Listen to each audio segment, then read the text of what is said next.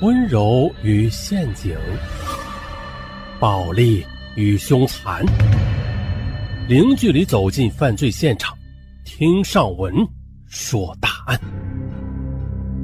本节目由喜马拉雅独家播出。嗯，凤凰男，经济适用男，暖男，高富帅男，三十七度男。这是近些年来女生择偶大致的变化的一个轨迹。时下有很多女孩都相信啊，这男人太有钱了，其实也并不是什么好事反而是那些有点小钱儿，但还不是富翁，有事业心，但不是工作狂，有点帅却不会让人流口水，浪漫又接地气，脾气又好却不窝囊的三十七度男，这才是最热门的老公人选了。而年近四十的大叔田福生，他就抓住了很多女生的这一心理，把自己就伪装成了事业小有成就、低调随和的三十七度男。他先后将十五位在校女大学生一个个的骗上了床不说啊，另外还以各种名义诈骗女生三十多万元。更让人啧啧称奇的是，这田福生在十五名女朋友当中互发追求者名单，把他和 A 女生的聊天记录发给 B 女生。再把 B 女生的聊天记录发给 C 女生，借此让别人相信追求她的女生确实特别多。他呢，就是时下最受欢迎的三十七度男。啊，接下来咱们从头说。二十二岁的周佳玉，家住河北省承德市。二零一一年九月，他顺利的考入河北师范大学通信工程专业。因为长相靓丽，打扮时尚，周佳玉就一直是很多男孩子心中的女神。可是对待爱情啊，他却始终抱着宁缺毋滥的态度。升入大赛，宿舍里的姐妹们都是有了男朋友，只剩下周佳玉是形单影只。大家都起哄啊让她赶快脱单。有人说高富帅，有人说萌大叔，还有人说暖男。周佳玉听后啊，均是摆摆手：“高富帅早就是过去式了。有钱是好事，但是出轨的风险也大。相比之下，我更想找一个三十七度男人。”嗯。什么叫三十七度男人呢？室友们很不解。其实这三十七度啊，它就是个比喻，因为三十七度是最接近人体的温度。所谓的三十七度男，就是指知书达理，为人处事既不张扬也不小气，有事业心但不是工作狂，有点帅但是却不能让人流口水，有点钱却不是富翁，浪漫但也接地气儿。等等。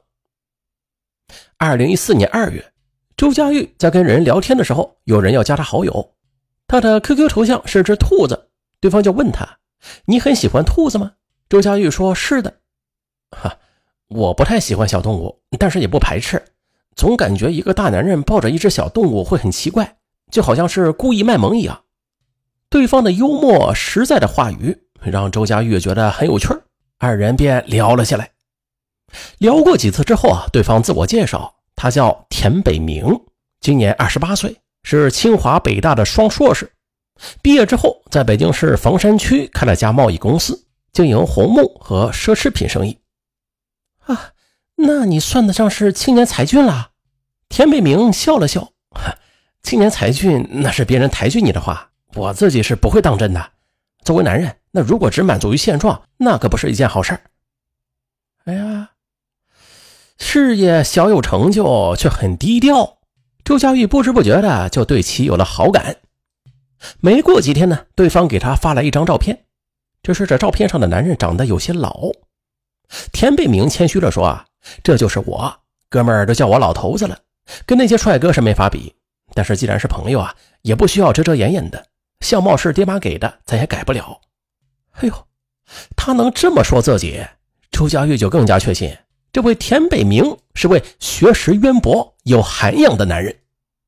在随后的交往中，周佳玉又发现了对方有很多优点，比如啊，他喜欢看外语片，尤其是战争片，有男儿血性，懂生活，喜欢足球和高尔夫，有上进心和责任心，每年都会进藏一次，慰问贫困孤儿。和他聊天就像是在冬日里喝下了一杯暖暖的白开水，平淡。却温暖。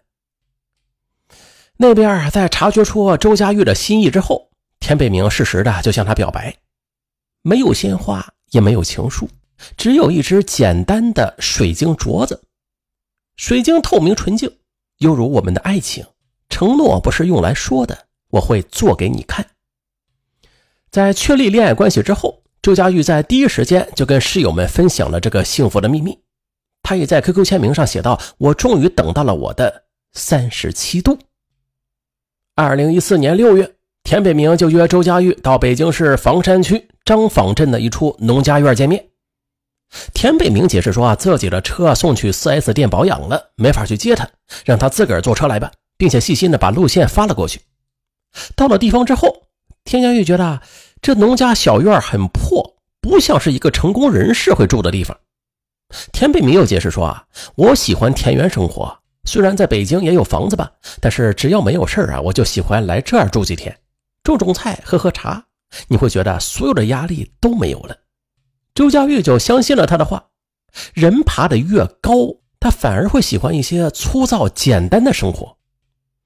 在田北明处住了几天之后，田佳玉就感到了前所未有的幸福。白天，他们去附近的菜地去摘些新鲜的蔬菜回来，一起做饭。晚上，两人则坐在沙发上看书聊聊天。田北明承诺，等他大学一毕业，就带他去见父母，两人就立马领结婚证结婚。周佳玉信了，就幸福的把自己完完全全的交给了田北明。呃，这时间飞快啊！回校之前的一天中午，二人正在吃饭，有一个女孩给田北明发来信息，田北明也不避讳，就主动把手机递给了周佳玉。佳玉，你看，这女孩是我的一个客户，算是个白富美吧。我说我有女朋友了，她一直不信。你也知道我不太会说话，遇到这种事情真没有办法。啊！周佳玉听后有些吃醋，喜欢你的人是不是特别多啊？田北明急忙摇头，不是，也没有啊，只是我这人吧，喜欢交朋友嘛。别人找我办事儿，我也不会太拒绝，就是属于那种比较好说话的人。但是我有分寸的啊，朋友就是朋友，爱人就是爱人。我倒不敢说自己是个绝对的好男人，但是一定会对自己做的事情负责的。这是一个男人最起码的担当和责任嘛。有了男友这句话，周佳玉就放心了。在她看来，男友如此优秀，有人喜欢他，那不足为奇。打这之后啊，周佳玉总能发现田北明的微博、空间还有手机上有一些女孩追求他的痕迹。他也从来不隐瞒，甚至有的时候还会主动的把短信给周佳玉看。这么做的目的啊，就是想证明自己问心无愧。二零一四年六月十五日，周佳玉刚从田北明那边回来没几天呢，他就接到一个陌生女孩的电话，对方开门见山的说啊，他喜欢田北明，要和周佳玉公平竞争。可恶！挂断电话之后。周佳玉就立刻联系上了田北明，问他是怎么回事。哎呦，田北明就抱歉的解释说：“我跟他说过我有女朋友，他不信，没办法，我就只好把你的电话给他喽，让你受委屈了。但是我这也是为了我们俩好。”第二天，田北明又给周佳玉发了一份追求者名单，这些都是追求他的女孩，还附有电话号码，称啊如果是这些电话打来的，你就别理会他们。周佳玉一看，嚯，有数十个人，他心里肯定是有些介意。不过随后啊，更多的却是同情，所以他也没有打电话过去核实。可就在半个月之后，田北明突然给周佳玉打电话，语气非常着急的说：“佳玉啊，是这样的啊，公司最近要收购一套红木家具，这几天我正在想办法筹钱，可能没时间给你打电话，你自己照顾好自己吧。”呃，没问题啊，男朋友有事还能如此挂记自己，周佳玉很感动，便问：“大概需要多少钱呢？”田北明没有说出具体数字，只说自己遇到难关了，一分钱也是钱。听他这么说啊，周佳玉马上给男友汇去了几千块钱。收到钱之后啊，田北明很感激：“太感谢你了，佳玉，一分钱难倒英雄汉。客气的话，我就不多说了啊。”可是自打这次之后。田北明又以母亲重病住院，资金周转不过来为理由，又是向周佳玉借钱。可是周佳玉她是个学生啊，生活费都是父母给的，他就只能去找别人借，先后共凑了四万七千元，借给了田北明。没多久啊，周佳玉就发现自己怀孕了。